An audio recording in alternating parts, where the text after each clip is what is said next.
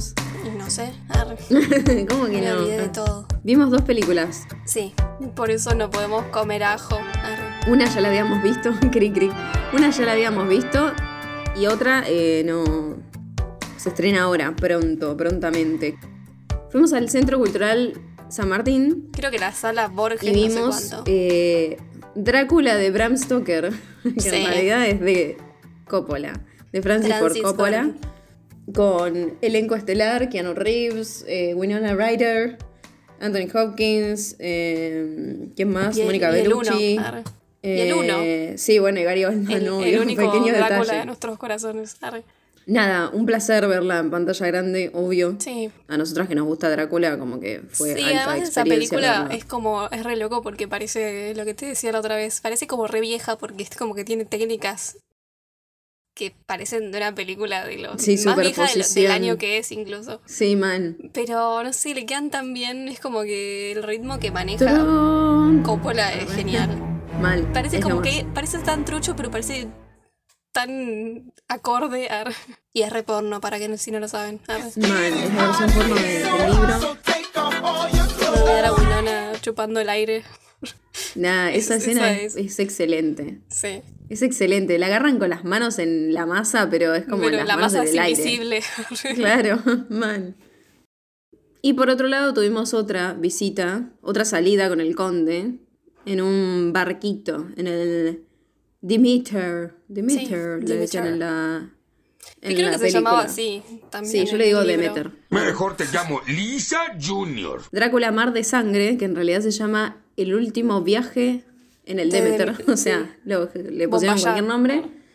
Y bueno, eso es todo. Re mala. Eh, no, qué sé yo. No, no, no salimos contentas, la verdad. Para mí era una, idea, una idea re original, pero bueno. Igual. La pifiaron. Nada, o sea, eh, no es mala en sí la película y siento que hay gente que la puede disfrutar. Gente Sí. que incluso quizás es más sensible al terror. Nosotras somos más exigentes. Sí, y, y es como que esta esperaba, esperaba que me dé un poco de miedo, en ningún momento me dio miedo, es como, ya en un momento estaba como suspirando, como diciendo, "Ah, Dios, ¿cuándo termina Qué esto? paja. Pero bueno. Pero yo creo que está bien hecha, solo que no es nada del otro mundo, no está, no es nada nuevo. Tiene muchos clichés con jumpscares que Tiene muchos clichés con son muy obvios. Lo muestran Típico del mucho. protagonista haciendo, eh, ¿estás ahí? O sea, preguntando por otra persona y aparece el monstruo, ¿viste? Y es como... Claro. Y aparece muy rápido. Le vemos mucho la cara. Sí. La gracia para mí de este tipo de películas, claro. La gracia de este tipo de películas para mí es justamente que no te lo muestren tanto, que sostengan el suspenso hasta el final y se vuelve densa. Una película de dos horas se vuelve densa y parece más larga incluso. Así que nada, Sí, una pena en ese sentido. Es repetitivo también el hecho de que todo el tiempo, que en realidad en el libro es así, pero si te lo hubieran construido bien, no sé, te genera otro suspenso, ¿no? Me, me imagino. O sea, al Mm. menos como yo, me- yo lo pensaba que iba a ser. Aunque sepamos la historia, generame un poco más de incertidumbre. Vean Pirata del Caribe, la Vean Pirata del Caribe, porque mm, tiene mucho más suspenso. Los inicios de Pirata del Caribe son re de terror. Yo que la vi hace relativamente poco porque cumplió 20 años y la, Yo tenía ganas de no verla. igual. eh, tiene un re suspenso. Sí, hay inicios que yo me acuerdo. Yo de chiquita me. Yo de chiquita la, el Perla Negra no la vi por mucho tiempo porque me dio miedo cuando la primera vez que la vi. O sea, como que vi una parte y dije, no, me da miedito esto. Y no la vi. Sí, es que y después cuando la vi unos años más, dije, ah, no era de miedo. Pero como que Claro. las primeras imágenes me dio miedo y dije, no. Es que es tenebroso, es tenebroso posta. Eh, bueno, y por otro lado, también una cosa que, que la baja de esta película, eh, Drácula, Mar de Sangre, es que tiene mucho CGI. Sí. O sea, yo vi el detrás de escena, lo vi al actor que, que lo embadurnaron todo, lo maquillaron todo para que sea un bicho y como que digo, si lo tenés al actor, aprovechá al actor justamente, porque, o sea, ¿para qué le pones tanto CGI encima? Porque se veía hasta trucho. Nada, pero el barquito es muy lindo. Sí. El barco para mí está re bien hecho igual. Para mí, Eso. o todo, sea, en todo el tema del mar estéticamente está, prolijo. bueno. Mm. O sea, el chabón, lo que a mí me dio broca de Drácula es que está bien que sea el monstruo. Pero Sí. es como que Drácula también es Drácula, no es un vampiro cualquiera. O sea, no es un monstruo que te ataca a todo. Justamente vivió millones No. de años porque se hacía pasar por persona también. Es el señor Y- vampiro. Claro, es como. O sea, te rompe con la figura de Drácula también y al pedo, porque si me decís, bueno, no sé, haces un demonio de la puta madre que... No, es uno más. O sea, es un vampiro más. No parece especial. Y aparte parece un demonio, posta. Así que bueno, vean la de Coppola. no paguen para ir a, a ver esta porque no vale la pena. A ver, juz- júzguenla ustedes mismos, por ahí se copan y Bueno, les gusta. haz lo que se te canta. Bueno, estamos reunidas en el episodio Ay, no. 53, parte 2. Yo soy Mel. Ah, es verdad. Yo soy Luz. Y esto es... Y esto es mal. Juego de Juego de is que... harder than I thought it would be. Eh, si nos están escuchando en Spotify o en YouTube, déjenos likes, eh, comentarios, compartan con sus amigues y esas cosas. Eh, también tenemos redes sociales como TikTok e Instagram, donde además de encontrar todos nuestros links, pues tenemos reels de los capítulos, compartimos imágenes, etcétera, etcétera. Y por último tenemos cafecito, que si nos invitan a un cafecito, pueden decirnos una serie o una película para ver y vamos a verla más lo pronto posible. Que dije, no sé, eso. Lo más pronto posible. Yo les traduzco. Necesitamos subtítulos. Arre. Mil besitos, un placer. Fin de espacio publicitario. Estamos reunidas en el episodio 53, parte 2, para hablar de El Mago de Oz. Su título original es The Wizard of Oz. Sí. Es una película Wonderful musical Wizard of fantástica Oz. estadounidense de 1939 producida por Metro Goldwyn Mayer. Mayer. basada en la El maravilloso mago de Oz, de L. Frank Baum. Este libro es de literatura infantil y eh, está escrito, como dije antes, L. Frank, bueno, es Lyman Frank Baum y está ilustrado por Lyman. W. W. Denslow. Fue publicado inicialmente por la George M. Hill Company en Chicago, de Chicago, en 1900. En 1900. No me digas que no me veo vieja. Viejardo, ¿eh? Arre. Está cumpliendo unos 123 años. Desde entonces, gracias por hacer las matemáticas. Desde entonces ha sido uno de los libros más editados tanto en Estados Unidos como en Europa. Lyman Frank Baum fue un escritor estadounidense, como dije antes, de libros para niños. Voy a leer algunas de las cosas que escribió. En 1900 escribió El maravilloso mago de Oz. En 1904 escribió La maravillosa tierra de Oz. En Ok. 1907 escribió Ozma de Oz. Es maravilloso. Arre. En 1908 escribió Dorothy y el mago de Oz. Ok. En está un poco obsesionado. 1909, El camino a Oz. En 1910, La ciudad esmeralda de Oz. Oh. En 1913, La chica de retazos de Oz. En 1914, TikTok de Oz. TikTok de Oz. TikTok. Ah, eh, qué moderno. Arre. En 1915, El espantapájaros de Oz. En 1916, El león. El hombre de. Tink de Oz. En 1917, La princesa perdida de Oz. En 1918, El hombre de hojalata de Oz. En 1919, La magia de Oz. Y en 1920, Glinda de Oz. Y el león. Tiene una banda de cosas igual, entre Sí. libros y cuentos, pero De eh, escribió todo eso de Oz, nada más. Tipo, amigo, soltá. También escribió cosas por seudónimo, no con su nombre real. Pero Eh, eran de Oz también. no, eran de otras cosas. Por. El director de esta película se llama Victor Fleming. Fue un director de cine y cineasta estadounidense. Sus películas más populares son Lo que el viento se llevó y El mago Dios. Ambas Ay. son de 1939 y no entiendo cómo es posible esto de que antes la gente dirigía dos cosas al mismo tiempo o actuaban en cinco películas del mismo año. Es como, ¿qué? Claro, quizás no sé. Qué zarpado, ¿no? Antes, igual, antes se hacían así las cosas, para mí. Eh, Claro, quizás era menos tiempo Sí. que llevaban. Y porque además también pensá que eh, la era digital le sumó más tomas a todo. Antes no, No, hacías más no. tomas. Porque tenías la cinta Sí, magnética, no la podías regrabar No, no. encima. Era mucho desperdicio de cintas y tenías Claro, que hacer claro. todo de vuelta. Ahora es como que con lo digital puedes hacer 20.000 lleva tomas y tiempo tardas mucho más. De edición y todo. Y antes también eran menos planos porque... Sí, no, un Justamente. quilombo. Solo que seas Melies, arre, que quería complicarse la vida. Sí, bueno, pero esos eran personas especiales. arre. En 1919 tenemos When the Clouds Roll By en 1920 de Molly Cody. En 1921 Mama's Affair.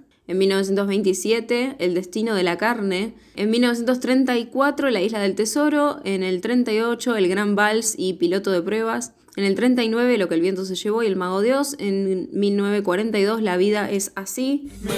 En 1943, Dios en el cielo. Y en 1948, Juana de Arco. Obviamente leí una breve Uh, Juana de biografía, eh, filmografía porque tiene un millón de películas, ¿no? Sí, sí, Fleming tiene un montón. Pero Juana de Arco, terrible, si es la que Juana de Arco de 1948 igual, ¿eh? Yo vi nada más la de Mila Jovovich, creo, no vi otra Juana de Arco. Sí, esa también la vi, pero siento que sí, la, esta la de la Igual Juana me Arco, suena esta que vi, esta la daban en la facultad, montón. esta Juana de Arco, pero no la vi. Sí, por eso. La historia de Juana de Arco es tremenda igual, ¿no? De por sí, es alta Sí, historia. obvio. Tenemos slogans y son una banda, así que me quedé con algunos nada más. Let's go over the rainbow with Judy in her greatest hit. Vamos sobre el arco iris con Judy en su grande hit. No sé cómo En traducir. su mayor hit. En su gran éxito. We are off to see the wizard, the wonderful of the wizard, wizard of Oz. No puedo decir esa palabra sin trabarme. The Wonderful Wizard of Oz. Ahí está. Eh, vamos a ir a ver al mago, al gran mago de Oz. The book that 80 million read, the play that 9041 Ah, no acordar cities esto, eh. saw, now the greatest Technicolor show world miracle since Snow White. Había una vez un... The book that... uh, the El book libro que 80 that millones 80 million... leyeron. Sí. The play that... La- Me causa gracia. el- Tan lo exacto. específico, boluda. 9041 cities. Cities. Sí. Ah, en la obra en 941 ciudades. Sí, ¿por qué? Eh, hay Eh, bueno, si- ¿qué obras? Debe ser Estados Unidos, debe tener 941 ciudades en algún lado, no sé. No, no, o sea que se estrenó la, esa obra en 941 teatros, digamos. Claro, pero re específico. Tipo, poné más de 900. Now the greatest Technicolor show, show world miracle since Snow White. Ahora el mayor espectáculo a color Miracle. Sí. Milagroso Sí, el- desde el, milagro- el show milagroso, Sí. claro, desde No Blancanieves. trabajé para la mierda, pero ustedes lo entienden ahora. Usted me entiende. The Mighty Miracle Show that is the talk of America. El magnífico show que es eh, al hablar de América. Otra vez trabajé para el orto. Bueno, no sabe hablar Bele en español. No. ah, the greatest picture in the history of entertainment. bueno, Igual es bastante importante, ¿no? Digamos. Sí. Eh, bueno, la Sí, mejor sí, película arre. del mundo del entretenimiento, de la historia del mundo del entretenimiento. We got to see the wizard, the wonderful wizard of Oz. Creo que desde que la vi estoy cantando eso, partecita nada más, porque después el resto no me lo acuerdo. no, yo somewhere. sí, eso también. Me encanta que durante la película se escuchan todos tonitos de esas de esas canciones. O sea, una vez que las cantan empiezan a hacer y nada más, viste, quizás. Eso siempre me hizo acordar a cuando hablamos de Señor de los Anillos. El coso, el compositor decía eso, como que él te ponía pedacitos todo el tiempo de la- del toro de la canción para que vos lo sepas. O sea, inconscientemente sepa que estaba ahí. A mí lo que me encanta del Señor de los Anillos es que te pone te pone tipo la melodía pero correspondiente a cada zona, ¿viste? Sí. Es como te aparece uno medio oscuro y te pone la música Sí, sí, y es turbia, como que- capaz re estirada la- el tono, pero Y está bueno que eso, inconscientemente, después vos relacionás por más de que no te des cuenta. Sí, porque ponele, hasta cuando vos ves a Saruman, que decís, bueno, es amigo de Gandalf, te ponen ese tonito y vos ya sabés que hay algo raro. Sí, sí. Es. Como que en tu interior desconfías. La película comienza con una huérfana que se llama Dorothy Gale, interpretada por Judy Garland. Frances Ethel Gum, conocida artísticamente como Judy Garland, fue una actriz, cantante, bailarina y vodevil estadounidense. Trabajó en películas como en 1936 Pigskin Parade, en 1937 Broadway Melody, en 1939 eh, The Wizard of Oz, Sí. Babes in Arms, en el 41 Ziegfeld Girl, en el 44 Meet Me in St. in St. Louis, 1945 The Clock, 1948 The Pirate, 1954 A Star is Born, pero no la de Lady Gaga. Hay un montón, boluda, de Star is Born. de Lady Gaga en esa época, re que no, creo que no había nacido. Eh, no, pero hay un montón, boluda, de versiones de is Posta, no Born y como que las quiero ver. Me mata Sí, porque esas son cosas. otras canciones. Claro, me mata esas cosas de, de que una película que creemos que es re nueva, ¿viste? Después tiene 1500 Sí, atrás. eso es, tipo, Todo es tiene de mil algo, atrás. Sí, mal. Eh, Va, no copia, eh, hay una que remake. es con Barbara Streisand. Ah, mira. En 1961, Judgment at Nuremberg. 1962, Gay Prrri. Hiciste como Se escribe, Como un gato. es que es Prrri. Perre. Es tipo, no, pero es así, boluda, porque es P-U-R-R-E-E. Prrri. Qué gracioso. Sí, boluda. Me imagino un gato. 1963, A Child is Waiting y I Could Go On Singing. Eh, estas fueron algunas de las películas, porque tiene un montón, Sí, obviamente, sí. y eh, películas inacabadas tiene una lista también. Por esto que digo que actuaban en un montón de cosas. o sea, y una de las que no, de las que participó y no salió póstuma, digamos, es The Barclays of Broadway, en 1949, que si mal no recuerdo es la única color que tiene... em, Dios, Mal no recuerdo. Si mal no recuerdo, eh, la única película a color, que es la última que están ellos dos juntos, que tienen Fred Astaire y Ginger Rogers. Ah, ok. Que yo me las vi todas, ¿te acordás? Para rendir sí. mi último final de la facultad, de mi carrera. Vi todos los musicales. Que Fred Astaire y Ginger Rogers, si no saben, son como los grandes de los musicales a blanco y negro. Sí, son lo más. El 22 de junio de 1969, Garland fue encontrada muerta en el baño de su casa. Empezamos con lo turbio. Sí, en la investigación el forense Gavin Thurston declaró que la causa de la muerte fue una sobredosis incauta de barbitúricos. Su sangre contenía el equivalente a 10 cápsulas de 97 miligramos. Thurston enfatizó que la sobredosis no había sido intencional y que ninguna evidencia sugería que tenía la intención de suicidarse. La autopsia de Garland no mostró inflamación del revestimiento de su estómago ni residuos de drogas en su estómago, lo que indica que la droga se había ingerido durante un largo periodo de tiempo en lugar de en una sola dosis. Ah, O sea, tenía como las secuelas de 10 pastillas, pero en el cuerpo, tipo en sangre, pero O no sea, en el estómago. la pastilla estaba mal igual, porque es como, como que no, no la procesó el cuerpo. No sé. Porque generalmente si vos te tomás una pastilla hoy, ya mañana es como que ya tenés, ya se te limpió la sangre, digamos, un toque. Y bueno, pero estamos hablando de 1969, qué sé yo. Su certificado de defunción decía que su muerte fue accidental. Apoyando la causa accidental, el médico de Garland señaló que se encontró una receta de 25 pastillas de barbitúricos al lado de su cama, medio vacía, y otro frasco de 100 pastillas que estaba sin abrir. Que los barbitúricos estoy buscando y son como que causan relajación y somnolencia. Es como para calgar- calmar el sistema nervioso. Sí, sí, un calmante. Un especialista británico que había asistido a la autopsia de Garland declaró que ella estaba pasando un momento difícil igual porque tenía cirrosis. Uf. Que cirrosis no es más que nada por la bebida. Sí. Aunque una segunda autopsia realizada más tarde no informó evidencia de alcoholismo o cirrosis, Arre. ni idea. Su coprotagonista del Mago de Oz, Ray Bolger, comentó en su funeral, ella simplemente se desgastó. Mm. Se ve que Sí. se cansó. Pero re feo porque tenía 47 años. Mm, re joven. Es que Muy sí, jovencita. como me suena como dijo el chabón, que se desgastó. Desde muy chica empezó a actuar también. Y desde muy chica empezó y eh, una vida removida, tuvo un montón de parejas, que eso lo anoté pues chismosa.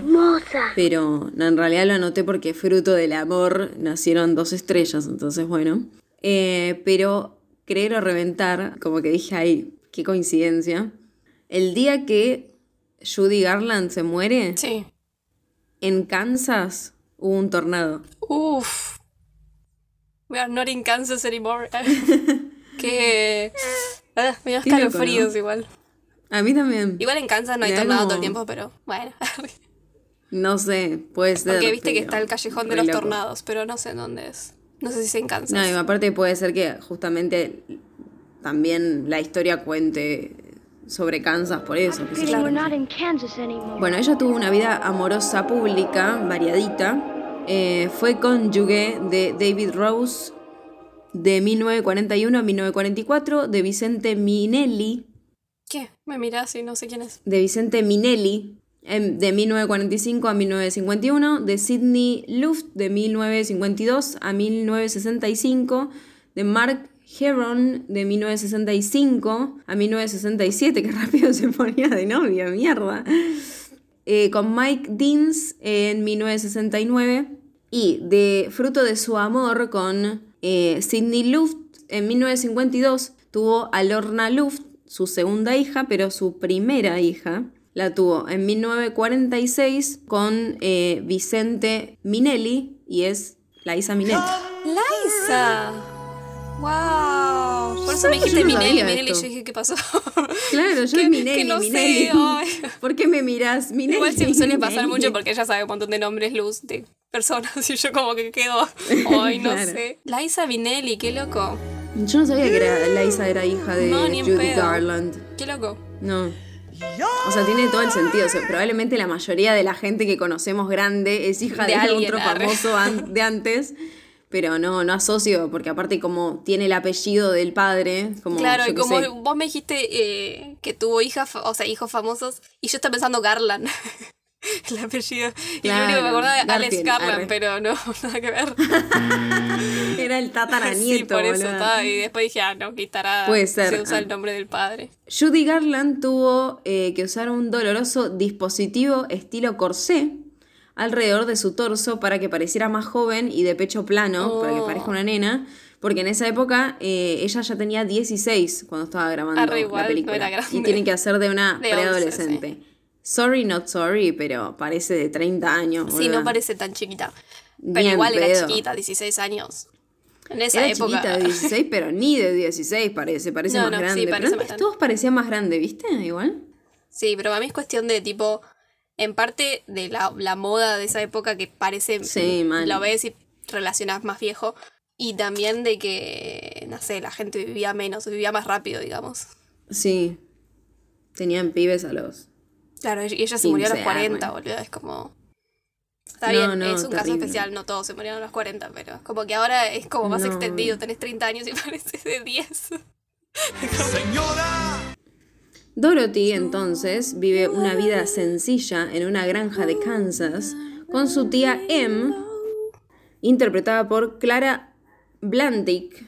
Clara Blandick nació en Hong Kong Hong Kong. en 1976 y fue una actriz teatral y cinematográfica de nacionalidad estadounidense, conocida sobre todo por su papel de la tía Em en este film. Así que Mucho más. You know. Tras El Mago de Oz, Van Dyck volvió a sus papeles de reparto, actuando en docenas de films con mucha variedad de personajes. Entre ellos figuraba Mrs. Pringle en Anne of Windy Poplars en 1940, una sorprendida cliente en la película de los hermanos Marx, Tienda de Locos en 1941, una figura de la alta sociedad en Alta sociedad. Can't Help Singing de 1944 y una asesina a sangre fría en Philo Vance Era. Returns en 1947. Por eso, claro, por eso lo de variado. Sí. Sus últimas dos interpretaciones llegaron en 1950 en Key to the City y Love That Brute. Se retiró de la actuación a los 69 años de edad, eh, recluyéndose en el Hollywood Roosevelt Hotel. En el Roosevelt. ¿El Roosevelt no estaba maldito? Todo está maldito en Hollywood igual, qué decirte, Arre. Además de su tía Em, vive con su tío Henry, interpretado por Charlie Gravewin, que fue un artista de vaudeville y circo estadounidense, escritor, actor de teatro y de cine. Trabajó en más de 100 películas durante las épocas del cine mudo y sonoro y, eh, bueno, también es muy conocido por el papel en El Mago de Oz, el abuelo William James Joad en Las Uvas de la Ira en 1940, Jeter Lester en Tobacco Road en 1941, Uncle Salters en Captain's Courageous en 1937, Graham Maple en The Petrified Forest en 1936, Wang's Father en The Good Earth en 1937, California Show en The Died with Their Boots On de 1941. Eh, solamente quiero decir que el Roosevelt está, es- sí, hay como historias de que está embrujado. El Hollywood Roosevelt cuenta con una gran historia, pues aquí se celebraron los primeros premios Oscar. Ahí se hicieron los primeros premios Oscar y dicen que el fantasma de Marilyn Monroe se aparece de vez en cuando. Ay, boluda, quiero ir. Yo a Marilyn le repreguntaría qué le pasó a Marilyn. Hay un cuarto con- Ah, y hay una, una habitación que es de Marilyn, re turbio. Y porque lo hacen a propósito. En realidad esas Obvio. cosas también se, son, viste, para dar publicidad, ¿no? Ajá. Sí, obviamente. Pues yo estoy diciendo que ahora quiero ir, boluda. ¿Desde cuándo, desde Claro. cuándo quiero ver fantasmas? O sea. ¡Cállese y tome mi dinero! Bueno, además de los tíos, hay tres trabajadores, digamos, en la granja de los tíos con Dorothy. em, ¿Qué se llaman? Hank, interpretado por Ray Bolger, que fue un actor estadounidense conocido por ser este personaje y otro en esta película. Un pedazo de la filmografía leeré y ya. arre. Lo que. The Great Sieg Siegfeld. Siegfeld. Siegfeld. ¿Qué es Siegfeld. Siegfeld? No sé, debe ser un nombre, ¿Qué es ¿o eso? no? The Great Sieg Siegfeld. Oh. Me sale decirlo. Debe ser griego. 1936. Rosalie. La Rosalía. Te llevo camarón en la guantera. 1937. The Girl on the Golden West. Ah, en escenas eliminadas estuvo pobrecito en Oh. 1938. En 1939, The Wizard of Oz. Sunny en of 1941, en 1942 Fort Jacks and a Jill, en 1943 Stage Door Canteen, en 1949 The Harvey Girls, en 1952 Where's Charlie, en 1961 Babes in Toyland, The Daydreamer en 1966, en 1977 Captains and the Kings, en 1979 The Runner Stumbles y en 1985 That's Dancing. That's dancing. Dance, let's dance. Arre, no me acuerdo. ¿Cómo era así la canción de Bowie? Sí. Let's dance. Let's dance. Otro de los peones se llama Sick y está interpretado por Bert Lahr. Fue un actor cómico estadounidense ganador de un premio Tony. Mira. Eh, bueno, obviamente es eh, recordado por ser Sick y otro personaje en esta And película. the Wonderful Arre. Wizard of Oz. Aunque a lo largo de su vida fue conocido por su trabajo eh, de vodevil, género burlesco y en el teatro de Broadway. Algunas cosas que hizo fue Flying High en 1931, Mr. Broadway en 1933, Merry Go Round Merry Go Round. of 1938. Merry de Go Round es eh, 1937. la galecita. Claro, Merry Go Round, pero se, debe ser así porque dice Merry Go Round of... Sí, la 1930. calecita de 1930. no sé. Claro, pero salió en 1937. Buah, No, no entiendo. Arre. Fue una confusión. Just Around the Corner en 1938 también, Sasa en 1939, eh, junto con El Mago Dios. ¿Ves que todos sacaban más de una película por año? No entiendo, qué ganas de trabajar. Mal. En No les debían 1942, pagar bien. Sing Your Worries Away, claro. The Second Greatest Sex en 1955, apa.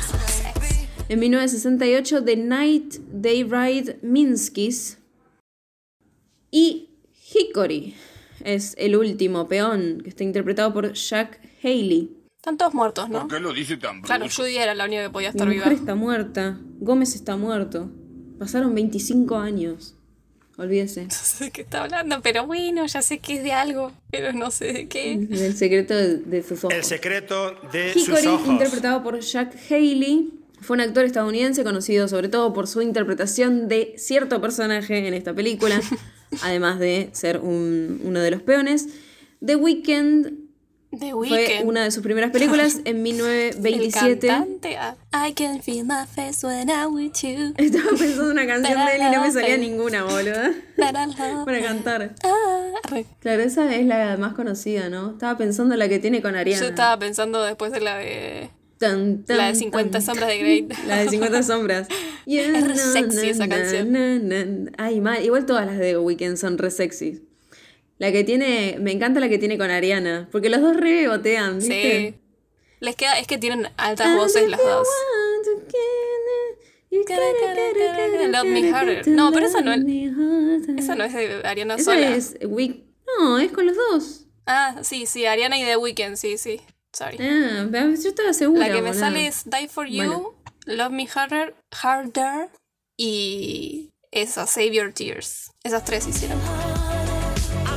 Bueno, en 1930 estuvo en Follow Through, en 1933 Mr. Broadway, en 1937 un cameo en Bad... ¿Qué es? Gial, Gial se escribe. Gial, Sí, ni idea, ¿no? ¿no? ¿Qué es? Son cosas viejas. Arre. En 1938 Rebecca of Sunnybrook Farm y Alexander's Ragtime Band. En 1939 en El Mago de Oz, en 1944 Take It Big y One Body Too Many. En 1945 Scared Steve. En 1946 People Are Funny y La Madre de un Hijo. Y en 1970... Español, re español ese. Arre. Después del 46, 1970. Y bueno, pasaron estuvo cosas. en Empanada. ¡Oh! ¡Qué rico! Mm, Espero. ¿De qué? Capaz que es de otra cosa la Ah, bueno, película. basta, no, no me hagas pensar en eso. Empanadas, como dicen los, los yankees. La hija de Judy Garland, Liza Minnelli, estuvo casada con el hijo de Jack Haley, Jack Haley Jr., Mira, de 1974 a 1979. se regastan ponerle el Muy loco, nombre. ¿no? Salud, mi familia. Un día, un día Mariana dejó un cepillo de dientes en la casa de Pablo. ¿Te acordás de, esa, de esa publicidad? No. Ay, Nunca te acordás de las Sí publicidades. que me acuerdo, de esas no. Bueno, Y la del celular que me dijiste el otro día tampoco. indigna. Bueno, pero no se enoje. Un día aparece una vecina que se llama Miss Gulch, enojada con el perro de Dorothy. Toto. Miss Gulch está interpretada por Margaret Hamilton. Hamilton. Una actriz estadounidense de cine conocida principalmente por hacer cierto personaje arre, en esta película, en El Mago Dios, y en sus últimos años Hamilton participó en varias series de televisión estadounidenses y grabó unos cuantos spots publicitarios. Fue una, Bruja. Arre. fue una defensora de los derechos de los animales y de Oh. los niños. Con Toto no se portó muy bien. Arre. No, que digamos no. Bueno, durante el rodaje de la película, Margaret sufrió quemaduras por, a causa de los efectos de humo naranja y una explosión, que fueron efectos especiales para una escena Claro, porque era la época de esta película y estuvo seis semanas en el hospital recuperándose. Seis semanas. O sea, fueron quemaduras graves. Cuando volvió al trabajo, rechazó completamente volver a usar fuego, Y y sí. sí. Y con el paso de los años, como que le, lo, lo hablaba, contaba como una anécdota y de forma alegre, Sí, sí. ¿entendés? No, no Como tan que grave, no se pero... traumó tanto al final, pero. Claro, pero bueno. Nah, igual re feo. Mal, re feo. En el libro The Making of The Wizard of Oz, el autor menciona que tras el accidente en el que Margaret se quema, tuvieron que eh, quitar el maquillaje verde, porque este es cierto personaje, Sí. de eh, la zona quemada. eh, y para hacerlo usaron solvente de acetona ¡Ay, no! Que cuando se frotaba por las áreas quemadas tenía un dolor terrible. ¿Cómo le vas a poner acetona? Por más Dios, qué Qué impresión. salvajes. Imagínate que uno a veces Mm. Sí, tiene. tenés un cortecito eh, en la uña y te pones. Te querés sacar y el te pones esmalte. acetona y ves las estrellas. Ay, no, qué feo. Y cae- quemadura, que es lo peor que da. No te puedes poner nada en la quemadura porque te arde todo, hasta el agua. Mal. Ay, no, pobres Unos mina. salvajes, unos salvajes. Ay, qué feo, Dios, ¿por qué? Apareció en algunos capítulos de la afamada serie de televisión The Adams Family. Tum, tum. en el papel de la mamá de Morticia Adams. Ah, mirá. A Judy Garland le resultaba difícil tenerle miedo a Margaret Hamilton porque era una dama muy agradable fuera de cámara, Oh. parece. Parece que era re tierna. Cuestión, eh, volvemos a la película. Miss Gulch, la vecina esta rompebolas. Dice que eh, el perro de Dorothy la mordió. Toto. Entonces se lo quiere llevar como a un lugar mejor. Ya sabemos lo que significa el lugar mejor, ¿no? El perrito de Dorothy se llama Toto. Toto. Parece que el perrito original, que me voy a quejar, porque me encanta quejarme, eh, lo que sacuden a ese perro. es como, Sí. Amiga, bueno, es como... en las películas. Pobre. Pero bueno, las películas de antes eran así, lamentablemente. Bueno, cuestión. Parece que el perrito original se llamaba Terry y fue pisoteado por uno de los guardias del castillo de la bruja en un momento. O sea, sin querer, obvio. Y tuvo un doble, dos semanas, Ay, pobrecito. para que se recupere. Bueno, al menos lo cuidaron, o sea, Em, pues fue un accidente, podría. Y Judy Garland parece que quería adoptarlo a Terry No. porque se encariñó un montón después de estar tanto tiempo con él. Pero el dueño, que se llamaba mío, Carl Spitz, eh, le dijo que no. O sea, todo bien. Y el perrito tuvo una larga carrera cinematográfica. Bueno, Eh, en 1945 se murió sí. el perro y fue enterrado en el patio de- del dueño. Bueno, igual vivió este bastante. Carl Spitz. Sí, porque no sé cuánto tenía. Sí, ya debería, no, no era cachorrito. No, no era cachorrito. Bueno, Miss Gulch se lo lleva por orden del sheriff al perro, a pesar de las apasionadas protestas de la tía, el tío y de Dorothy. Más que nada de Dorothy, porque Sí. los tíos están como medio, uy. es que la mina sí, se no, nota no se que lo tiene lleven, pero. Sí, y los tíos son medios mm, pobres, entonces es como que... Sí, sí. Y aparte la nena, bueno, es huérfana, ¿no? Estaba con los tíos. Toto escapa entonces y regresa con Dorothy, que se alegra enormemente, pero después se da cuenta que eh, cuando se enteren, eh, Sí. la vecina esta se va a enojar y la, la va a ir a buscar y va a ir a buscar a Toto y lo va a hacer Toto. Pobre. Eh, entonces, bueno, dice vamos a huir y se lleva al perro a buscar una vida mejor over the rainbow. Somewhere Esta película, Over the Rainbow, ocupó el puesto número uno según el American Film Institute en mil... eh, ah, eh, en mil, no, igual sí tenía más sentido. En 2004, en la lista de las 100 mejores canciones del cine estadounidense. temón, ¿no? Verde Rainbow. Esta, este temazo, que después se puso en un montón de películas, ¿no? Eh. Eh, fue casi deseliminado de la película. Porque igual no. Porque o sea, sí tiene pues que siempre ver. pasan pero- esas cosas. Sí, mal. Siempre los que van a ser temones están a punto de. ¿Cuántos temones habrán sido eliminados y no nos enteramos? Estaba pensando exactamente lo mismo. ¿Cuántos temores habremos perdido de películas que Que dijeron nada. capaz que eran como la iban a repegar y dijeron, nah, mejor no? Y bueno. Sí, que hace un tiempo dijimos que el de. El del Rey León iba a ser eliminado, el que ganó el Oscar. Iba, iba a ser eliminado y después. ¿Cuál era Elton ese? John dijo, no. Can you feel the love tonight? Sí. Can you feel the love tonight? Esta canción casi se elimina. MGM sintió que la secuencia de Kansas era como re largo, entonces Claro, como que como quería vamos sacarlo. a vos, loco. Claro, lleguemos a Oz. Además de que era como muy profunda la letra para los nenes que iban a ver la película, entonces como que no iban a entender nada. Igual los nenes nunca entienden Sí, nada, mal. o sea, tampoco es que hay que preocuparse. Mientras sea tanto, lindo, está bien. Claro. El estudio también pensó que era degradante que Judy Garland cantara en un corral. Oh. ¿Por qué? Muy de pobre, ¿viste? Como no da. No da poner Con a Garland, que es voz, tan linda, en un corral. Eh, dejala cantar en el corral, loco. Le pintó cantar en el corral, arre. Y parece que durante la grabación de esa parte, Garland se puso a llorar. Oh. Y el equipo también, porque la canción es muy triste. Y sabes que a mí me linda. repasa, yo la escucho interpretada por quien sea Sí. y me da tristeza, Sí, es ¿no? como No re- porque como re triste. Las otras son re alegres Ah. encima, entonces es como... Going to see the wizard, the wonderful wizard of Oz. No puedo decir the wonderful wizard of Oz todo junto. Maldito sea.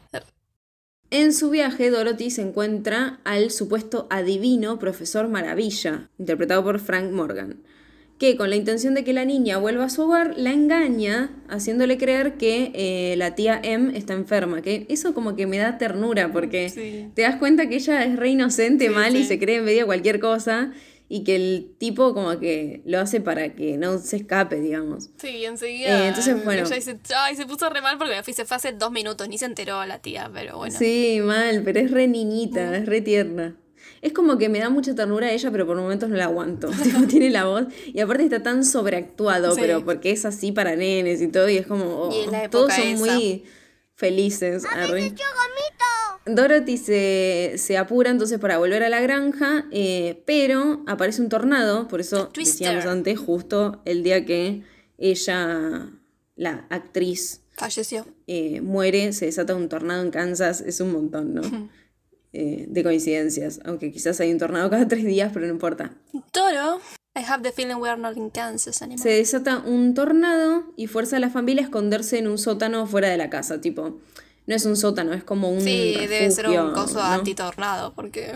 Claro, por eso es para zonas de tornados, así que puede ser que en Kansas haya muchos tornados, yo no tengo ni idea, pero bueno. Cuestión, Dorothy busca a la tía Ben por toda la casa, nadie la escucha, porque están todos ahí abajo. Me refiero ahí abajo. Eh, pero al entrar a su habitación, el marco de la ventana se rompe por los vientos y eh, golpea a Dorothy en la cabeza, dejándola media inconsciente. Turuleca. Arre. Turuleca. Frank Morgan, el que hace del adivino que dije antes, Sí. era un gran bebedor y generalmente escondía licor en el vestidor, en su camarín. Tiene pinta de alcohólico, Eh, arre, porque Y a- sí, mal, arre la nariz roja, arre, que capaz estaba re maquillado. A pesar de sus hábitos de bebida, se mantuvo amigable y profesional durante toda su carrera. En una de las pocas veces Bueno, que bien. estuvo notablemente borracho, o sea, siempre estuvo borracho, pero en las que se notaba un montón, fue en la secuencia de la caseta de vigilancia de Off. De Off, de Off. para los mosquitos. Para los mosquitos.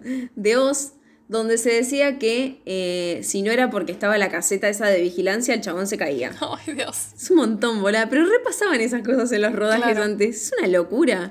Creo que incluso Mal. no hasta hace seguir mucho. pasando. Sí, creo que no hasta hace mucho eh, habían, bueno, Johnny, por ejemplo, estrellas que caían muy bien, Sí. pero ahora es como que se profesionalizó un poco más y como que imagino que no. Igual debe haber cada uno que. Sí, va además los que tienen- Boluda acoso. Los que tienen altos nombres es como, bueno, se las dejan ¿Sabes pasar. en quién pienso? En Chandler.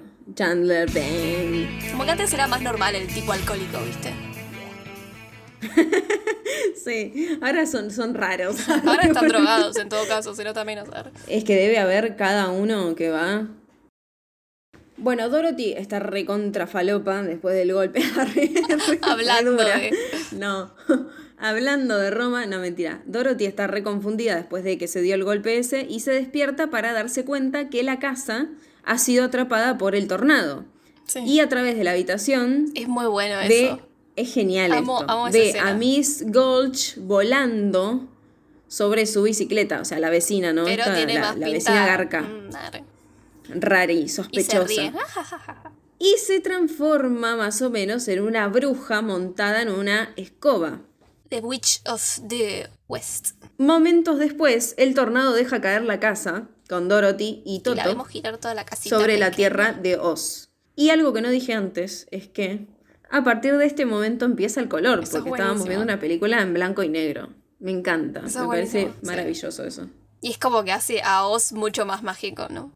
Sí, mal, mal, porque aparte, ahora te voy a contar algo, justamente eh, después de esto te lo digo, pero me parece... Después de una propaganda. re- arre. Esperen un segundo. En cinco eh, minutos volvemos. Un momento, un momento para ir a comprarnos un cafecito. Arre.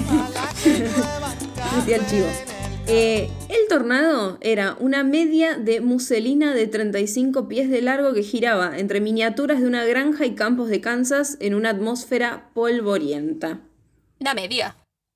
O sea, Una media de muselina. No sé qué es muselina. no sé, me suena a comida. Me suena a museo y vaselina. ah, sí, es una tela. ah, debe ser de la. Ah, como un cancán. Sí, medias cancán, muselina, son. eh, Sí. me imaginé. Bueno. Además de ese, de ese color, viste. Porque es blanco y negro, pero no es sepia. o sea, toda la primera parte. Te quedo callada. Eh, me quedo callado. Uy, qué, qué, qué musical que estoy hoy, boluda. Hoy te canto todo. Eh, esto iba a decir que me parece mm, copado porque es como que lo hace más mágico, más allá de que ya era mágico el tráiler seguro, ¿no? Ninguna de las escenas de Kansas se mostró en el avance original. Ah, Ni en ninguno de los avances de relanzamiento hasta 1955, para dar la impresión de que toda la película era en Technicolor. claro, y la gente cuando iba a verla decía que no, estamos en Kansas. ¿Qué onda? Claro. We are in como- Kansas. Eh, entonces, como que eso me parece recopado. Eh, entonces, esto significa que en ninguno de los trailers aparece Judy Garland eh, cantando Over the, Rain- the. Rainbow. Sí. Eh, porque eso es en blanco y negro. Pero cuando empieza la parte de. Cuando entra al mundo de Oz, se escucha, viste, los tonitos. Sí, los tonos se escuchan en varias partes. Y ella va caminando. No fue hasta el relanzamiento en 1998, Sí. después de que millones ya la habían visto en la tele y todo, que se mostraron un par de escenas de Kansas eh, en el avance. Es como que dijeron, bueno, pasaron así en blanco y 20.000 negro. años. Han Han pasado pasado 84 84 años. Glinda aparece en esta tierra Pero no estás diciendo lo más importante. que Ella dice, Toro, I have the feeling ¿Qué? that we are not in Kansas anymore. We must be over the rainbow. ah bueno Toda esa sí, frase, eso, la de ah, no estamos en. que tengo sen- la sensación de que no estamos en Kansas, es re popular. es la, la más famosa ¿No sabías que la Porque- frase ah, de Kansas es famosa? Yo no la vi, yo no la vi nunca esta película. O sea, la conozco y conocía más o menos la historia porque leí el cuento, pero leí el cuento hace un millón de años, no me acordaba nada. Eh, me acordaba de los personajes, yo qué sé, pero. Ni idea. Claro, pero la frase de Kansas se usa en un montón de cosas porque es como esa, esa cosa. Claro, es como nombrás Kansas y decís algo de esto. No, no, digo que es como. película, es para, capaz. se relaciona con tipo, no sé. En, en otras películas, tipo, no sé, se despiertan en pedo en otra parte y dicen, no, siento que no estoy en Kansas, ¿entendés? Es como. Se Ah, relaciona claro, esa sí, frase sí. todo el tiempo. Eh, Es como un meme. sí, arre. más o menos. Un meme antiguo. arre. Toto, I have a feeling we're not in Kansas anymore.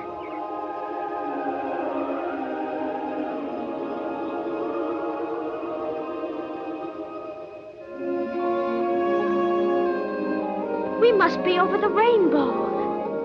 Bueno, llegados a este lugar que no es Kansas, que es la tierra de Oz, aparece Glinda, el hada buena del norte. En realidad no es una hada, es una bruja. Sí, la bruja. Tenemos Es bruja, una de, bruja los- buena del norte. de todos los lados. Interpretada por Billy Burke.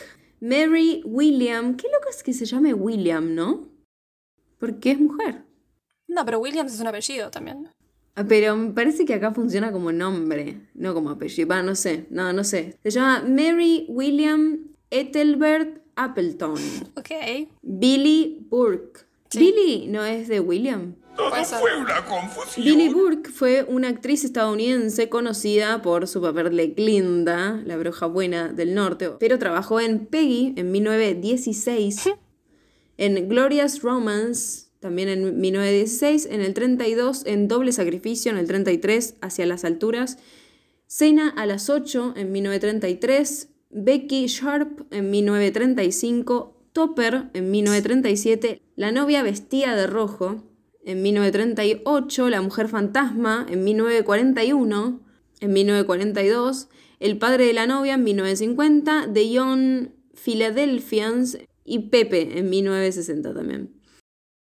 Llega esta señora bruja buena y le informa a Dorothy que se encuentran en Mackingland, Pequeña Landia, en versión española. Y le dice a Dorothy que sin querer le dijo, mataste a la bruja mala del este. tiró Y la Dorothy casa encima. tipo, ¿Qué?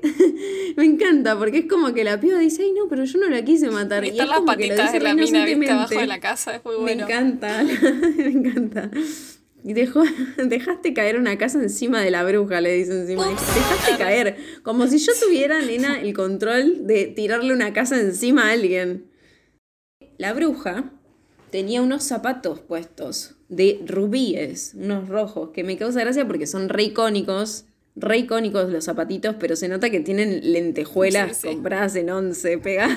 Me encanta. Y bueno. Todo berreta, todo Animados por. Glinda, los tímidos Muckings, que son los habitantes de este lugar, de salen de sus escondites y celebran que la bruja se murió. Y la canción es re turbia, Sí, porque sí. no me acuerdo ahora, pero como que cantan tipo, la bruja está muerta, sí, yo están qué sé. We got to see the wizard. No one never wizard. Hablan de esta bruja, la bruja del este, que murió aplastada por una casa. Y aparece la bruja mala del oeste, que es la hermana. Y se recalienta porque, hey, mataste a mi hermana. Y le dicen, dame los zapatitos de Rubí. Y Glinda transporta mágicamente los zapatos de los pies de la bruja muerta a los eh, pies de Dorothy. Recuerda a la bruja que su poder no tiene efectos en Muckingland. La bruja eh, obviamente dice que va a vengarse de Dorothy, no sé qué, y se va. Cuestión que Dorothy está preocupada porque dice, estoy en la loma del orto, que es este lugar, ¿cómo vuelvo a Kansas? Me mata porque le dicen, estás en la tierra de un mago, de no sé qué, y ella dice, quiero volver a Kansas. Amiga, quédate ahí, boludo. Bueno, pero chiquita. Sí, es chiquita, aunque parece de 40 años, pero es re chiquita. Glinda le dice a Dorothy que la única manera de regresar a Kansas es pidiéndole ayuda al misterioso mago de Oz. Mentirosa. El, el que vive en... ¡Mentira! El que vive en Ciudad Esmeralda. Me encanta Oh. que se llame Ciudad Esmeralda. Emerald Y que para ir ahí tienen que seguir el camino de baldosas amarillas. Follow the Yellow Road.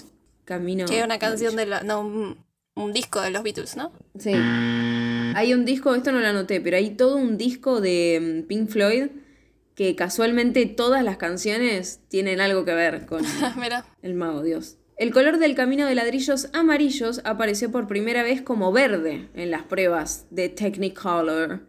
Se ajustó para que se leyera correctamente como amarillo en el primer proceso Technicolor de tres tiras que en 1938 y barra 39 todavía estaba en su etapa experimental.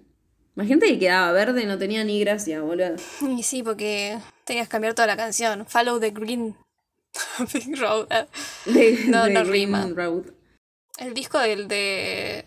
de Beatles. Ah, no, de Elton John, cualquiera. Estoy. Ah, Elton John. Goodbye Yellow Big Road. Brick Road. Una- el séptimo álbum estudio de Elton John. Ah, porque me estoy, busca- me estoy confundiendo con Yellow Submarine. Ah, we are living Yellow Submarine. Yellow Submarine. Que algo debe tener que ver. Yellow Arre, Submarine. es Yellow. Muchas tomas fueron recortadas o eliminadas de la película porque eran demasiado intensas para familias y niños. Particularmente, una toma eliminada muestra el tornado envolviendo completamente a la granja y pensaron que eso iba a ser terrible. Me da mucha ternura. Además, no más nada. adelante en la película, muchas escenas de la malvada bruja del oeste también fueron recortadas o eliminadas por completo porque se pensaba que la actuación de Margaret Hamilton era muy aterradora para el público. Oh, Porque para mí es la bruja más tierna del mundo, boludo. y pobre, Es después lo que le pasó, que man. se quemó y le tuvieron que sacar el coso. Sí, mal. Con acetona, qué traumada, boludo, con la acetona. Ay, no, Igual le sacaban duele. el maquillaje con acetona de la cara. Sí, ya de por o sea, sí ¿sabes eso cómo está te mal. queda? Sí. Mal. No, no hay ¿Qué, la, un... ¿Qué le ponían? Eh, Maquillaje, pintura para pared. Margaret Hamilton, la bruja, que creo que nunca lo dije, es la vecina, ¿no? La que se quejaba del perrito. Fue una fan de toda la vida de los libros de Oz. Ah, mira. Entonces, cuando supo que los productores estaban considerándola para un papel, ella Oh. estaba recontra emocionada. Después le hicieron pasar Y eso. cuando llamó a su agente para averiguar qué papel le correspondía, el agente le dijo, la bruja, ¿qué- ¿quién más? ¿Sabes cómo te mando a la mierda? Re. Igual quizás le ¿Cómo costó. de quién más? Forro, igual aguante, porque es el mejor papel, Sí. la bruja. Arre. Para que no, pero bueno. En su camino, Dorothy se hace amiga de un espantapájaros Scarecrow. interpretado por Ray Bolger. ¿Le suena? Arre. Arre. Que es uno de los peones que nombramos antes. ¿eh? Spoiler. Arre. Lo que quiere el espantapájaros, porque estaban hablando de sus problemas, porque es toda muy terapéutica Sí, la película, Eh, quiere un cerebro. Mm, porque él está hecho de paja. Igual, igual él piensa un montón para sí, mí. mal. Es que todos eh, son al contrario de lo que dicen que les faltan, ¿viste? Mal. Eh, aparte como que les dice, hay mucha gente que tiene un cerebro igual no piensa Mal, y es sí. tipo same. Y arre, me re, da, me da ternura igual de él porque, o sea, es como un espantapájaros Es que tiene los cuervos que vienen y se la posan encima. Dice como ni sirve para Sí. espantapájaros.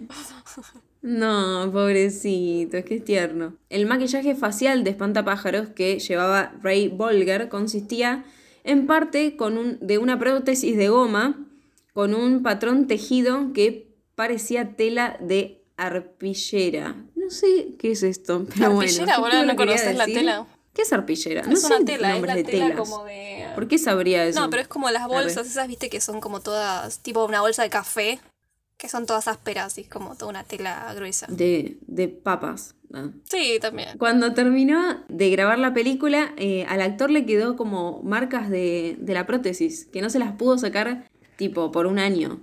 Fua. Qué bajón grabar películas en 1930 y pico. Mal, boludo. Después te quedaba una parte de, De la película de por paja siempre. pegada Arre. y no podías grabar otra. Arre. El hombre paja. Arre. se volcaba al cine para adultos. El hombre paja.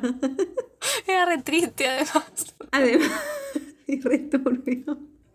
Debe haber un hombre paja así. Seguro. Seguro hay una película así. Debe haber un mago de Oz que Mm, sabe seguro. la magia que debe ¿Y hacer. ¿Cómo es la regla no sé cuánto? Que todo lo que existe está hecho en porno.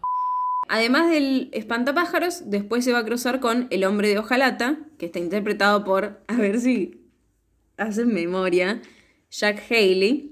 No, no sé quién es. El Ah, que, que el hijo se comió a. ¿Era este? Que el hijo se comió a la hija de. A Liza. Arre.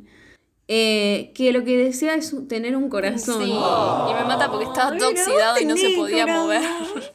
Ay, me mata porque dice que, que llovía y que se quedó así por un montón de años. Me da una Igual es pena. re tierno, o sea, él tiene corazón porque es todo tierno.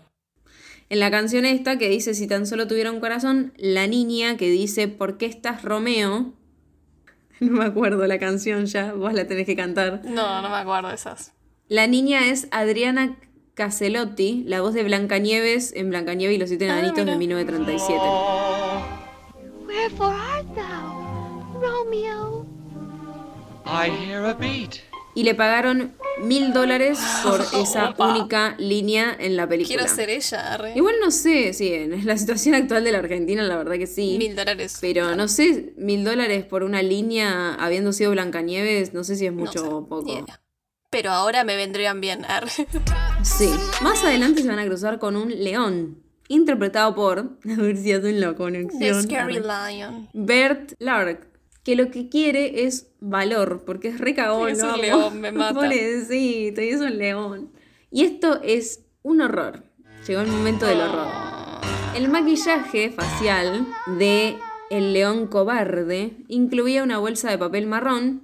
Bert Lard no podía comer sin arruinar su maquillaje y cansado de eh, comer sopa y batidos decidió almorzar y volver a maquillarse. O sea, se maquillaba, en el almuerzo se lo sacaba y se volvía a maquillar. O sea, qué paja, ¿no?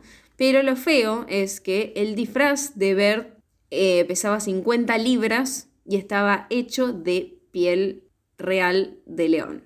Y eh, nada, como la piel del león es, es gruesa y demás, parece que como que levantaba una temperatura tremenda porque encima había un montón de luces en el estudio, claramente todo, eh, toda la ciudad de Oz Sí. es como todo re adentro de un estudio, se nota. Y iluminaban un montón el set, nada, levantaba un montón de temperatura el actor porque era muy caluroso el traje. Qué horror, Qué un león. Uf. Siempre que decimos Eh, cosas bueno, así, me acuerdo de cuando hablamos de Alien, que los interiores del- de, los aliens estaban hechos de partes de animales, o sea, órganos y Ay, de, sí. de, co- de moluscos. Y que decían que con el con las Que luces del olor- que estudio había un hacía un olor olor asqueroso. a podrido asqueroso. Además, lo- el pescado que es- cuando se pudre es el peor olor del mundo. Mal, ya el pescado tiene olor fuerte de por sí. y- ah. Bueno, parece que Lar sudaba un montón después de usar el disfraz, entonces el disfraz quedaba empapado Mm, del sudor. sí, divino. Y había dos personas en set que el único trabajo que tenían era pasar la noche entera secándolo. Pero se limpiaba en seco, ¿entendés? Entonces, eh, la Sí, gente que laburaba en la película dice que el traje ese tenía un olor a muerto, Ay, Dios que era un horror. Porque entendés que el chabón chivaba adentro Claro, y de lo traje y lo secaban, no lo No, lavaban. no, quedaba con el ¡Qué olor. asco, boluda! ¡Qué asco, qué asco! Olor a, a león, literal. Los tres, entonces, estos tres personajes, el espantapájaros, el hombre de hojalata y el león, león asqueroso. cobarde y apestoso, eh, deciden acompañar a Dorothy al encuentro de- del mago con la esperanza de obtener sus deseos. Un cerebro, un corazón y valor, respectivamente. y bueno, Dorothy lo que quiere es volver a Kansas. Durante el camino van a ser atormentados varias veces por la bruja. Igual no hace mucho nada. arre. Bueno, le tiran una media así manzana. toda. Claro, y, y lo de los tulipanes. Sí, bueno. los droga un toque. No, no, amapolas. Amapolas, igual la amapola justo es la. La amapola no, no es de donde vienen todas las drogas. Los opioides. ¿En serio? A mí me encantan las amapolas. Pero yo las como en budín de limón. Sí, eh, de la amapola viene los opioides. Oh my god. ¿En serio opio puedo hacer viene de la flor de las- amapola. con las semillas de amapola que tengo acá? Pero es, es de la flor, o sea. Voy a Y, contratar o sea, una... si no saben, el, bueno, el opio era una droga muy conocida, pero también salen otras drogas tipo la heroína, Me encanta que haya una droga que se llame heroína. la, la morfina también, mira. Ah, mira. ¿Me da miedo la morfina? Siento que te haces readicto. No, supuestamente la morfina no es eh, adictiva. Supuestamente. Sí, pero viste que siempre pienso en Ricardo Ford. Por eso. Sí, es Eh, que te viste hace que todo el bien. tiempo le por ponían. eso. Pero también porque si es Sí, alguien no, que y tiene dolor tenés dolor todo el tiempo. sí, crónico, Pero, es. pero llega un punto que ya no sé qué tanto efecto te hace si te pones todo el tiempo. Mientras filmaba la escena en la que Dorothy abofetea al león cobarde, Judy Garland se rió tanto que tuvieron que tomarse un descanso del rodaje. Bueno, bien. Le causó gracia. Y el director Victor Fleming la llevó a un lado, a Judy, le dio un sermón y le dio un bife. ¿Por qué? Regresó al set y filmó la escena en una sola toma. Fleming parece que preocupado después tenía miedo de que eso dañara su relación con Garland. Denuncia, amigo, pero bueno. Incluso le dijo a un compañero de trabajo que deseaba que alguien le pegara en la nariz y se la rompiera de lo mal que se sentía. Yo me ofrezco, o sea, si estuviera vivo el chabón, porque 16 años le pegas un bife a una piba, dale. Igual en esa grande. época era normal, viste, pegarle a hijos de Era normal, además pero- también. Mal, boluda. Parece que Garland escuchó la conversación y le dio un beso en la nariz para demostrar que no guardaba resentimientos. No, un ángel la piba. Pobrecita. En la película todavía se puede. eh, se la puede ver sofocando una sonrisa entre las líneas cuando dice, bueno, por supuesto que no, y eh, Dios mío, qué escándalo estás haciendo, que es más o menos eh, en el minuto ríe. 50, 53 segundos. Eh, no puedo creer, boludo. Cuando leí eso dije, ¿qué carajo, boludo? Un bife de la nena. Una paciencia trabajar con chicos, te digo. Aparte era grande. Eh, finalmente llegan a Ciudad Esmeralda, ¿no? Y solo consiguen entrar al palacio después de que la bruja vuela sobre ellos, escribiendo en el cielo con su escoba humeante, ríndete Dorothy. claro, es surrender Dorothy. Y yo no entendía, porque al principio decía sur. Y dije, ¿qué? Tenés que ir para el sur, uh, me confundí. Y después de, de un ratito que la vemos a ella, después vuelven a poner y se ve el surrender Sí. eh, gigante. Y como que dije, ah, porque dije, Kim, ¿qué es un Kim? ah, un Kim. La famosa escena de escritura en el cielo, Surrender, Dorothy, se realizó usando un tanque de agua y una pequeña bruja modelo unida al extremo de una larga aguja hipodérmica. Se llenó una Ah, jeringa con leche y se introdujo la punta de la aguja en un tanque y se escribieron las palabras al revés mientras se filmaban desde abajo.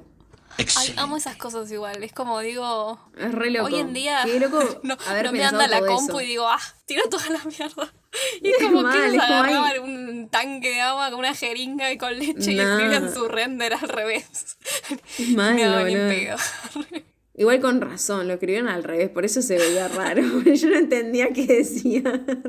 No creo que sea Es que por no eso, verdad. leer. Ah, ahora entiendo. Tardé un poco. Bueno, se agregó puedes- eh, una frase, parece, que la cortaron. Parece que la frase original decía Surrender Dorothy or die. Onda, Eh, Bueno, igual. ¿Cómo es? Eh, Sí, o muere. ¿cómo, qué- cómo es la frase entera? Ríndete, Dorothy, o muere. Ríndete. Ríndete, Dorothy, o muere. Y bueno, lo cortaron Surrender eso antes del die. estreno. Un poco fuerte. Ah, no tan fuerte. No los dejan pasar igual a donde está el, el famoso mago de Oz. Y bueno, después sí, igual. El que interpreta al mago, que es una cabeza terrorífica, flotante, rodeada de fuego y humo, es Frank Morgan, el adivino de antes, ¿no? Que es el que quiere hacer que Dorothy vuelva. Entonces podemos adivinar que es un trucho. y acepta ayudarlos solamente si demuestran ser dignos, apoderándose de la escoba voladora de la bruja mala del oeste. Y esta es la escena en la que yo digo, pero cómo me hacen enojar estas películas con los animales, cuando están llegando a Ciudad Esmeralda y es toda una joda y no sé qué, está lleno de caballos, en realidad es un caballo, que va cambiando de color. Y yo dije, qué ganas de romperle las bolas al caballo, no lo podías dejar blanco y listo. Obviamente hay cortes, entonces no lo vemos cambiándose de color, pero eh, es como que la gracia es que el caballo va cambiando de color a medida que eh, va avanzando, ¿no?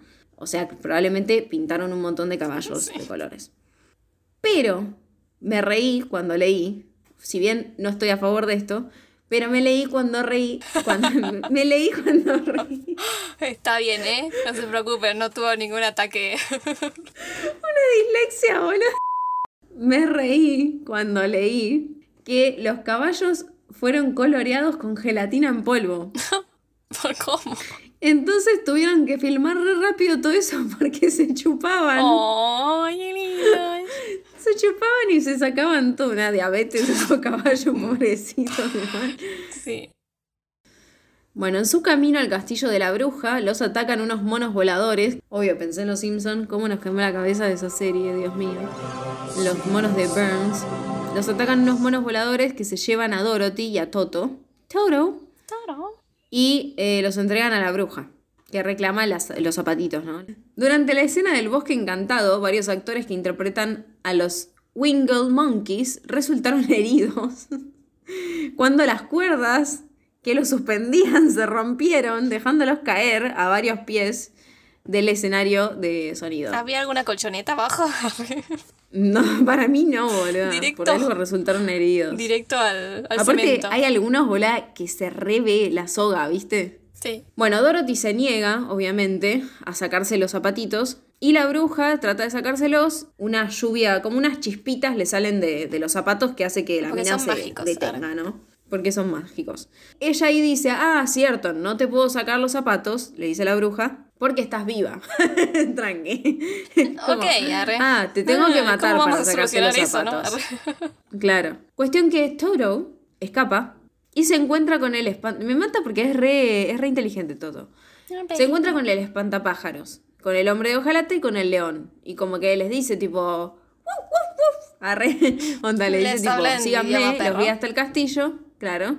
Y me encanta porque los tres como que se disfrazan con la ropa de los soldados del castillo. Entonces, eh, no... No eran tan no boludos. ahora. No eran Creo que la idea es del, del Scarecrow, del espantapájaro. Sí, que no tiene cerebro. vida, lo amo, lo quiero mucho.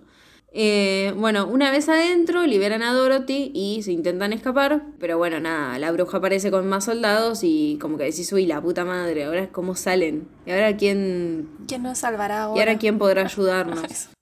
La bruja quema la punta de su escoba con un candelabro y prende fuego el espantapájaros. Y Dorothy toma una cubeta de agua para apagarlo, pero accidentalmente moja a la bruja. Y la bruja se derrite por eso, o sea, no se bañaba hacía sabes cuánto esa mujer, ¿no? Un olor a muerte peor que el, traje del león, boludo. Sí, mal. Y bueno, nada, no me hablen de, de sentido, porque yo que sé por qué el agua le hace mal, pero bueno, Es también una- pasa lo mismo en señales, Ah, y me encanta, ah, spoiler alert. Em, para la sorpresa del grupo, los soldados los aclaman Sí, estaban re felices. Ah. Estaban re felices, boluda, mal. Eh, ellos le dan a Dorothy la escoba de la bruja como agradecimiento por haberlos liberado de ella. Vuelven a donde está el mago, Dorothy le da la escoba. El tema es que el mago se hace medio el boludo y dice, ay, bueno, sí, después les concedo los deseos. Y es como, nada, amigo, te traje la escoba esta de mierda. Tuve que matar a una bruja. Dame el puto deseo. O sea, tuve que matar a una bruja y ya maté a dos encima, una sin querer. ¿Querés ¿Querés que te mate a vos? Arre. Mirá claro, boluda, yo lo amenazo. Entonces, Toro eh, tira de un cordón, de una cortina que está ahí, y revela la inesperada verdad, que es que el mago Oh en realidad es un hombre normal, God. común y corriente, Que viene de Kansas, eh, además. solo. que viene de Kansas, me mata. Kansas era el único que lugar del llegó mundo. a. Oz en un globo y que usa trucos de ilusionista para parecer mago. Lo amo, boludo. Lo, lo dio todo porque todo el mundo se creyó que el chabón era mago igual, así que, ojo. Además era el, gra- el gran mago de Oz, el Wonderful Wizard of Mal. Oz.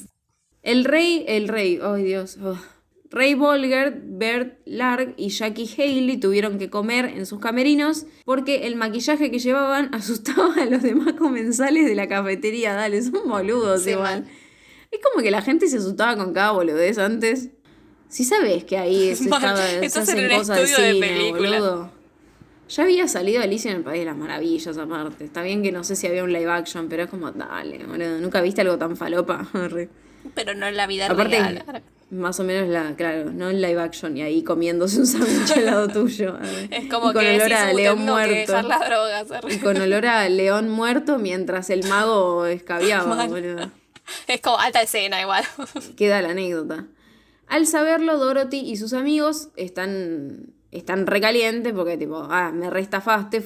Pero bueno, el mago igual resuelve los deseos a través del sentido común. Al espantapájaros le da un diploma que amerita el título de doctor del pensamiento. Me mata. Es como muy tierno. Igual me encanta porque no tiene porque cerebro, pero piensa. Es re inteligente. Porque, o sea, digo, la, Es re chamullero, boludo. Pero también la- lo que dice está bueno porque es como que dice esto de que, como vos habías dicho antes, como que hay un montón de gente en puestos importantes Con y cosas así que- que, no, no piensan nada, ¿viste?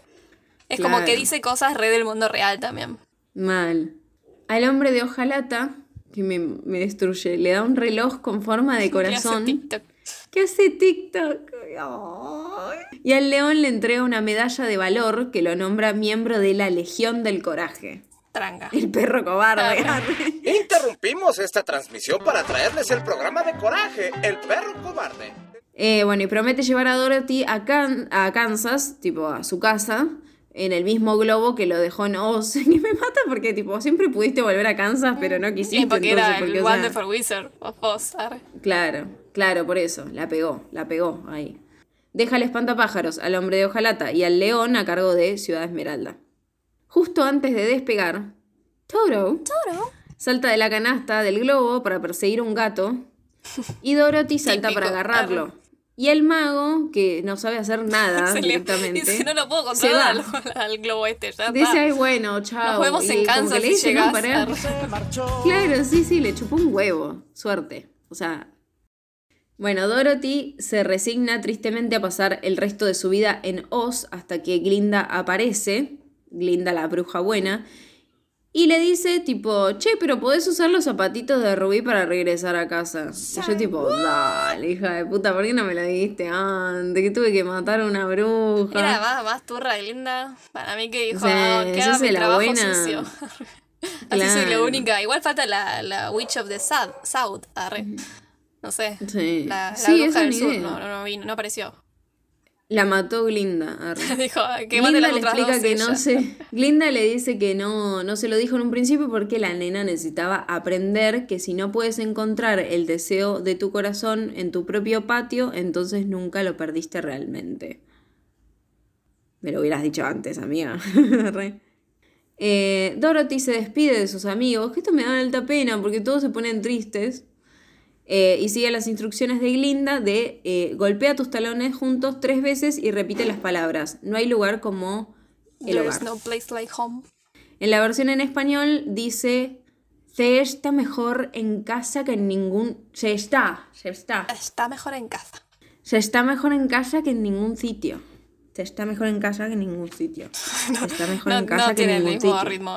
La base de datos de virus Ha ha sido sido actualizada. actualizada. En casa. Eh, las icónicas pantuflas, me sale acá, me mata. Slippers, porque se dice slippers De en- Rubí, Slippers, sí. Los zapatitos de Rubí se encuentran ahora en el Museo Nacional de Historia Estadounidense de la institución Smithsonian y son tan populares que la alfombra frente a ellas ha tenido que ser reemplazada en numerosas ocasiones Ah, mira. debido al desgaste, porque la gente va mucho a ver a los zapatitos. Y a golpearse los talones. Arre. Sí. Los zapatitos eran plateados, en principio, como en el libro, Ah, que eran plateados, hasta que el jefe de MGM, Dijo, Louis "Mm". B. Mayer, eh, se dio cuenta de que la producción de Technicolor se beneficiaría si fueran Sí, un eh, poco de otro más color onda. y que mejor que rojo, ¿no? Porque es más sí, vivo. más llamativo que rojo. Mal. Eh, bueno, ella se despierta en la habitación de la casa rodeada por su familia, que la, la abu- la abuela, iba a decir, la tía le está poniendo como Paño. eh, paños de agua fría y les dice que todo fue un sueño, que, que se quede tranquila, que no sé qué. Y Dorothy que vuelve a ser feliz porque está en casa con la tía y con el tío y con los peones y con el perro. Sigue pensando igual que el viaje fue real, abraza a Toto y le dice, realmente no hay un lugar como el hogar. Arre. Arre. Pero somewhere over the rainbow. Estaos. Yo me Arre. quedo ahí, arre. En 1898 nació Dorothy Louise Gage, hija de el hermano y la cuñada de Maud Gage Baum, esposa del autor L. Frank Baum. Cuando la pequeña Dorothy murió exactamente cinco meses después Uy, de nacer, qué triste. Maud quedó desconsolada. Y bueno, nada, cuando terminó de escribir El maravilloso Mago de Oz, eh, para consolar a su esposa, nombró a la heroína de, Oh, del libro, eh, Dorothy, por, por la beba. Que se Terrible. fue a vos. Y cambió el apellido de Gage a Gale, por eso es Dorothy Gale. Eh, Dorothy Gage, la, original, digamos, eh, la beba esta que falleció, fue enterrada en el cementerio Evergreen Memorial en Bloomington, Illinois, donde su tumba quedó olvidada hasta 1996, cuando fue redescubierta. Cuando Mickey Carroll, uno de los últimos Mankings de la película, se enteró del descubrimiento, estaba ansioso por reemplazar su lápida deteriorada por una nueva creada por la empresa de la peli. Y bueno, la nueva piedra que pusieron, como más linda, eh, se dedicó en 1997 y la sección infantil del cementerio pasó a llamarse Dorothy L. Gage Memorial Garden, con la esperanza de que las familias en duelo se sintieran reconfortadas al pensar que sus hijos perdidos estaban con Dorothy en El Mago llorar. Digo, perdón, la rebajé, pero estoy como, ay no, es re triste. Es tierno igual, Eh, es re tierno. Es re tierno, pero es terrible.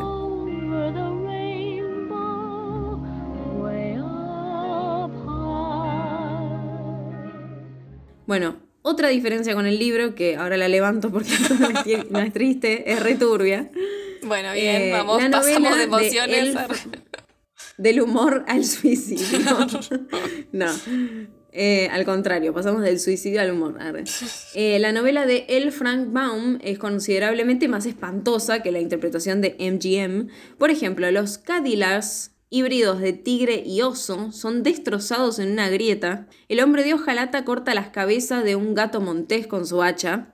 Los abejorros se pican hasta morir contra el espantapájaros y el mago ordena a los cuatro que maten a la malvada bruja del oeste, no simplemente Que que recuperen su escoba. La O mataron sea, igual, pero bueno. Se la mataron igual, pero como que ahí dicen, vamos a matarla. Acá es como, ay, le matarla". robamos la escoba y, Y uy, ya que la estamos, y se murió. ups, arre. Claro. Esta película tuvo 13 premios y 14 nominaciones. Los Academy Awards estuvo nominado, nominada a Mejor Película en 1940, pero no ganó. Eh, también a Mejor Dirección de Arte, pero no ganó.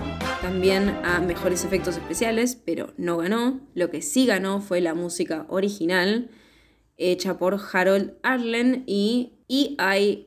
Harburg por la canción Over the Rainbow. Y eh, también ganó eh, Herbert Stothart por la mejor música, mejor banda sonora en general. La película que ganó en 1940 se llama Rebeca. Ah, mira, no sé cuál es. No, yo tampoco. ¿Director? Alfred Hitchcock, listo. Ah, no dije nada. ¿Sabes cuando me dijiste Rebeca? Dije, "Mm, me suena a un director capo. Walt Disney fue el impulso involuntario detrás del inicio de esta película. El jefe de MGM, Louis B. Mayer, estaba decidido a idear algo que igualara el gran éxito de Disney, Blancanieves y los siete enanitos de 1937, que se había convertido en la película más exitosa de todos los tiempos en cuestión de meses. Eh, Walt originalmente quería ser el mago de Oz después de Blancanieves, pero MGM tenía los derechos del libro, entonces no podía. Eh. Y más tarde Disney hizo una semi-secuela que se llama Oz, un mundo fantástico 1985 y una que es media ridícula que se llama Los Teleñecos y el Mago de Oz en 2005. Sí. Los telenicos. ¿No es la de los Muppets? Ah, no sé. Los Teleñecos. No, nunca escuché. Ah, con razón decía Sí, que era bizarro. Porque es del Ay, boluda, me olvidé. 2005. Sí, es esa. Boluda, me olvidé de ver esa película. La quería ver antes. Igual eh, Bueno, yo la busqué, le quería ver y la busqué en Stremio y no es imposible verla. Disney produjo la secuela de acción real, live action, de 2013 de El Mago de Oz, Oz, un mundo de fantasía, protagonizada por Jane Franco y Mila Kunis. No me acuerdo que existe eso. No, pero yo tampoco. En 1974 se estrena una película que se llama Journey Back to Oz, que como que está subsidiada por Disney, pero no producida por Disney, algo así, en la que Liza Minnelli le da la voz a Dorothy. Ah, qué loco. Liza, que es la hija de, De Julie Garland, de Judy Garland, la actriz de esta De película. Dorothy. claro. Posteriormente, Motown adquirió los derechos para eh, llevarla a la pantalla grande en un ambiente ur- urbanizado y solamente con actores afroamericanos como Diana Ross. Hoy, Hoy hice, hice arroz. arroz. Lo hice, Lo para, hice para vos. Yo soy. Diana Ross. quien interpretó a Dorothy y compartió escena con Lina Horne, Richard Pryor, Nipsey Russell, Ted Ross y Michael Jackson. Titulada El Mago. Se estrenó en octubre de 1978, recibió críticas negativas y fracasó en taquilla. Sin embargo, la banda sonora de la misma, producida por Quincy Jones, vendió más de 8.000, eh, de 850.000 copias. En 1982 se realizó en Japón una película de anime sobre el mago de Oz dirigida por Fumihiko Takayama con música de Shou Isaishi. Esta versión está considerada como la más cercana al libro, me reinteresa verla. En 1986 se lanzó en Japón una serie de anime basada en cuatro de los libros de Oz llamado El Mago de Oz. En 1992 se realizó otra serie de anime, en este caso una adaptación futurista conocida como La maravillosa galaxia de Oz. En 1995 Gregory Maguire escribió la novela para adultos Wicked, Memorias de una bruja mala, que narra la vida de Elphaba Trop, la malvada bruja del oeste. En el año 2003 esta novela se llevó al teatro con el nombre de Wicked. En 2007 el canal Sci-Fi realizó una miniserie de seis capítulos titulada Teen Man. En 2008 Nickelodeon a través de Illusion Studios creó La Maga y el Camino Dorado, también conocido como La Maga. Es una serie infantil juvenil argentina que se transmite en toda Ah. Latinoamérica y que cuenta la historia de Dorana, la película Corazón Salvaje, de 1990, de David Lynch, alude a la historia del mago de Oz, otorgando a la protagonista unos zapatos rojos como los de Dorothy y convirtiendo a su madre en una bruja mala del oeste. Dorothy y las brujas de Oz, en 2011, fue dirigida por Leigh Scott, basada en los libros El maravilloso mago de Oz, Osma de Oz, Camino hacia Oz y La magia de Oz. En la serie de Once Upon a Time, de 2011 a 2018, se hace referencia al libro El maravilloso mago de Oz.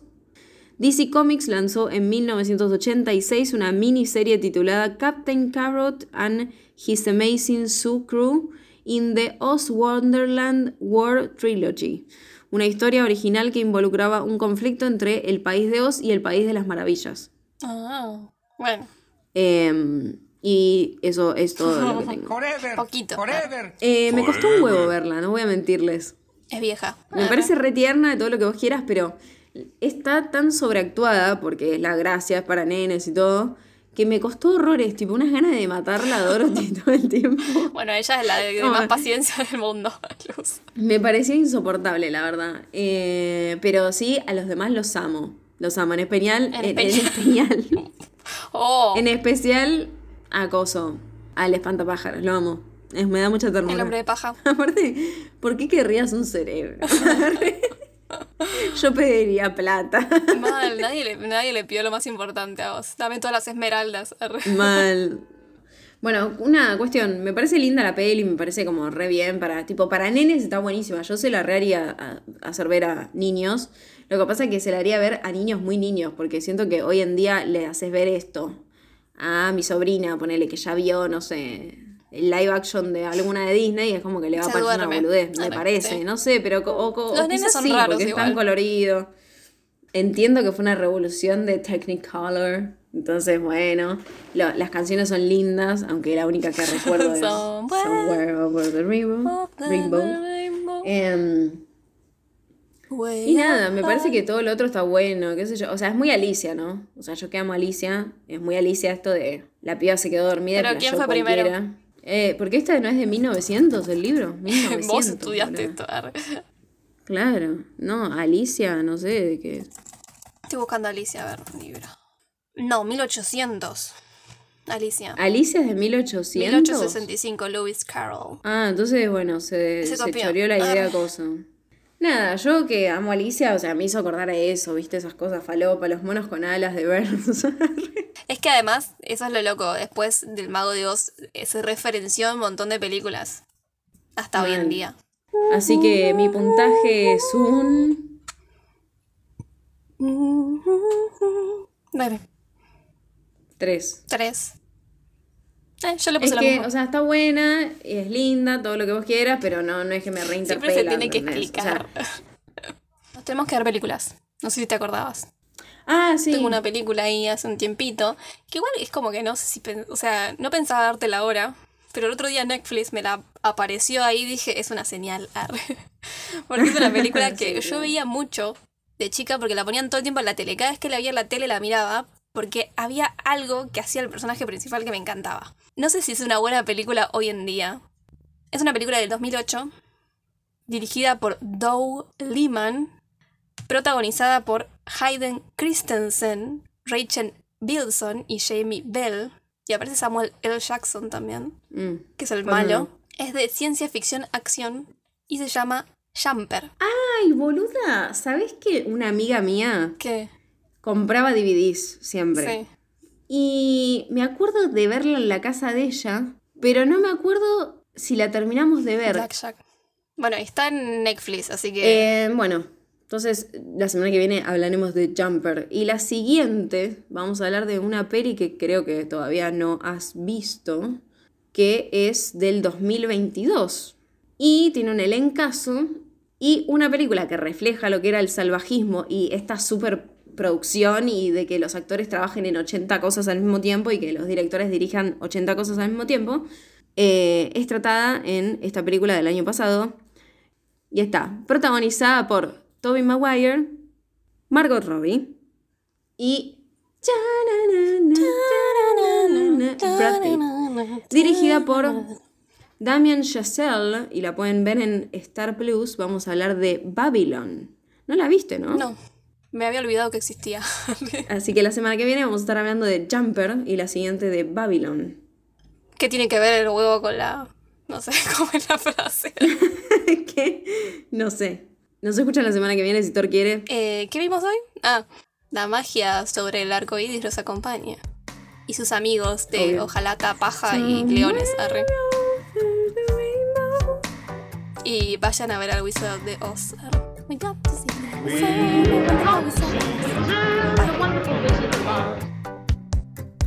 fue Juego de cinéfilas. Encontranos en YouTube, Facebook Instagram, y TikTok. como Juego de Cinéfilas todo junto o arroba Juego de Cinéfilas. Yo soy Luz y me pueden encontrar en Instagram como arroba sirena de comarca. Y yo soy Mel y me pueden encontrar en Instagram como arroba m.rem con doble E en rem. Nos encontramos la próxima semana.